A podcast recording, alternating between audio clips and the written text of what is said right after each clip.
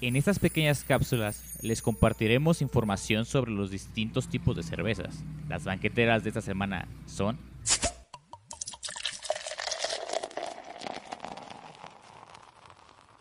Hola cerveceros, bienvenidos nuevamente a una sección más de unas banqueteras. Banqueteras. Ok, el día de hoy vamos a hablar de la cerveza europea fuerte. Esta categoría contiene lagers con sabores más fuertes y grados alcohólicos más altos de Alemania y de la República y de la región báltica. Casi todos son obscuras, pero se conocen algunas versiones un poquito más pálidas. Obisovich, empecemos. Eh, vamos a arrancar con la Doppelbock. Que esta es una lager alemana, fuerte, rica y muy maltosa. Que puede tener dos variantes. Puede ser pálida u obscura. Este tiene más eh, sabor pronunciado de malta, mientras que las, la oscura, perdón, y las pálidas son más a lúpulo. Entonces, eh, el aroma es muy fuerte a malta. Las versiones oscuras tendrán una cantidad significativa más alta y las versiones pálidas eh, son este un ligero aroma al lúpulo. Pues el color es dorado profundo a marrón oscuro eh, y las y a menudo tienen reflejos rubíes. Y la, la, la pálida pues es un poquito más blanquecino, ¿no? Que las versiones más oscuras. Ok, ok. De los sabores es muy rico malta. Las, las versiones más oscuras también tienen algunos sabores tostados. También puede llegar un carácter ligero a frutas, que en este caso pueden ser ciruela, uva o pasas, que son también como característico de la región. Y las versiones pálidas tienen un final más seco. Entonces eh, es un cuerpo medio eh, a- alto, dice pleno, pero me imagino que es porque es más cremosón por la malta. Pues es, a final de cuentas es algo un poquito derivado de una bock, entonces es un poquito más más cremosito.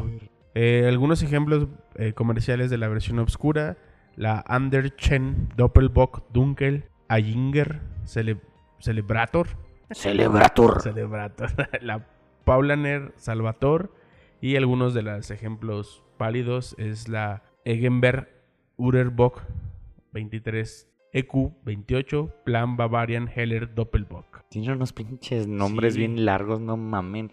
Les gusta, les gusta a los alemanes ponerle nombres muy ya llamativos. se maman. Bueno, y ahora vamos con la Eisbock.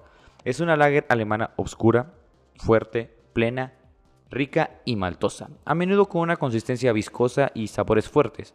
Aun cuando son concentradas, el alcohol debe ser suave y cálido. No debe ser quemante, o sea, se- no es una cerveza que viene siendo aguardientosa. Su aroma está dominado por un balance entre la malta y está entre rico e intenso. Están como en debate para ver, es para lograr el equilibrio. No tiene aroma a lúpulo, puede tener como aromas a pasas, uva, que vienen siendo frutas oscuras, que esto nace de la malta. En cuanto a su apariencia, tiene un color cobrizo profundo a marrón oscuro a menudo con atractivos reflejos rubis. La retención de la espuma puede ser moderadamente a pobre. Le llaman piernas, del, piernas de alcohol. Pronunciadas son a menudo evidentes. Eh, tengo que buscar más sobre ese tema, ¿eh? A ver si en el próximo capítulo de... En el próximo Beercast hablamos de esto de piernas de alcohol, ¿no? Sale. En cuanto a sabor, es un rico dulzor de malta balanceado por una presencia de alcohol significativo. La malta puede tener productos de Millard, es algo característico de las eh, cervezas eu- europeas tener este, productos Millard y cualidades tostadas, algo caramelo, ocasionalmente un leve sabor a chocolate. No debe ser una cerveza con carácter empalagoso, al contrario tiene que ser un carácter a lager bastante limpio.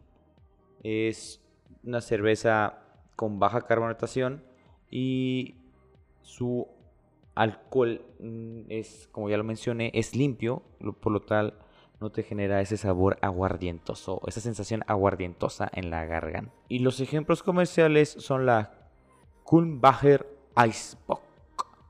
Y bueno, La última sería la Porter Báltica, Baltic Porter, que es una Porter que tiene sabor, sabor reminiscente a una Porter inglesa y el tostado restringido de una Schwarzbier.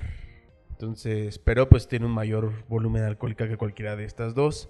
Pues es una cerveza muy compleja, con muchas capas de sabores a maltas y a frutos oscuros. En aroma es un rico dulzor a malta que a menudo contiene notas de caramelo, nueces, eh, un profundo tostado y o licor. Entonces tiene a veces como cualidades vinosas a oporto, tiene reminiscencias a ciruela, pasas, cerezas o grosellas. Supongo yo que es por los frutos oscuros, ¿no?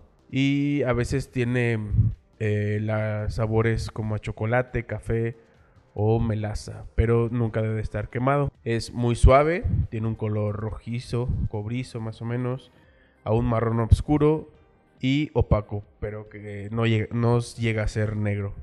Es una espuma gruesa, persistente y color canela. Eh, en sabor, eh, tiene un rico dulzor a malta, con una compleja me- mezcla entre malta, los frutos secos y el alcohol. Tiene un prominente pero suave sabor a, a tostado. Entonces es de generalmente de cuerpo bastante pleno y suave, con una tibieza de alcohol bien añejado. La corba- carbonatación es media a media alta, entonces esto da la sensación que es todavía más, más plena esta cerveza. Y actualmente puede ser descrita también como una porter imperial, aunque versiones muy tostadas o lupulosas no son apropiadas para este estilo. Entonces, eh, las cervecerías danesas también a menudo se refieren a ellas como stouts, lo cual indica pues este linaje que tiene, ¿no? Para el nombre genérico para porter y stout. Pues normalmente esa es una, una cerveza de fermentación alta, pero adoptaron a veces recetas con levaduras de fermentación baja. Entonces, también por eso tiene estos Sí. Eso como es esa complejidad en el sabor, o sea, Ok. como esas varias capas. Entonces, normalmente a veces usan levadura tipo lager, pero pues hacen un proceso de fermentación alta. Entonces, eh, lo mezclan también con levadura ale. Eh, entonces, puede, por eso a veces puede contener mucha malta. Ok. Y algunos ejemplos comerciales puede ser la Aldaris Porteis, la Báltica número 6 Porter. Esa creo que sí la he probado, está muy rica. La Devil's Black Back. Backbone Dancing, Está chido el nombre. sí. La neta está chido el nombre. Y pues sería todo por parte de, bueno, estas cervezas. Es, son cortitas. Por eso son pequeñas cápsulas informativas que también llamamos unas banqueteras. Exactamente. Bueno, y nuevamente muchas gracias. Ya se la saben, redes sociales, unas tranquis, Facebook. Instagram, Facebook. Y- Compártanos con sus conocidos. Y estas cápsulas, estas cápsulas ya saben que son para interés general y que aprendamos y sigamos aprendiendo más sobre lo que viene siendo la cerveza. Exacto. Muy bien. Pues, adiós. Adiós.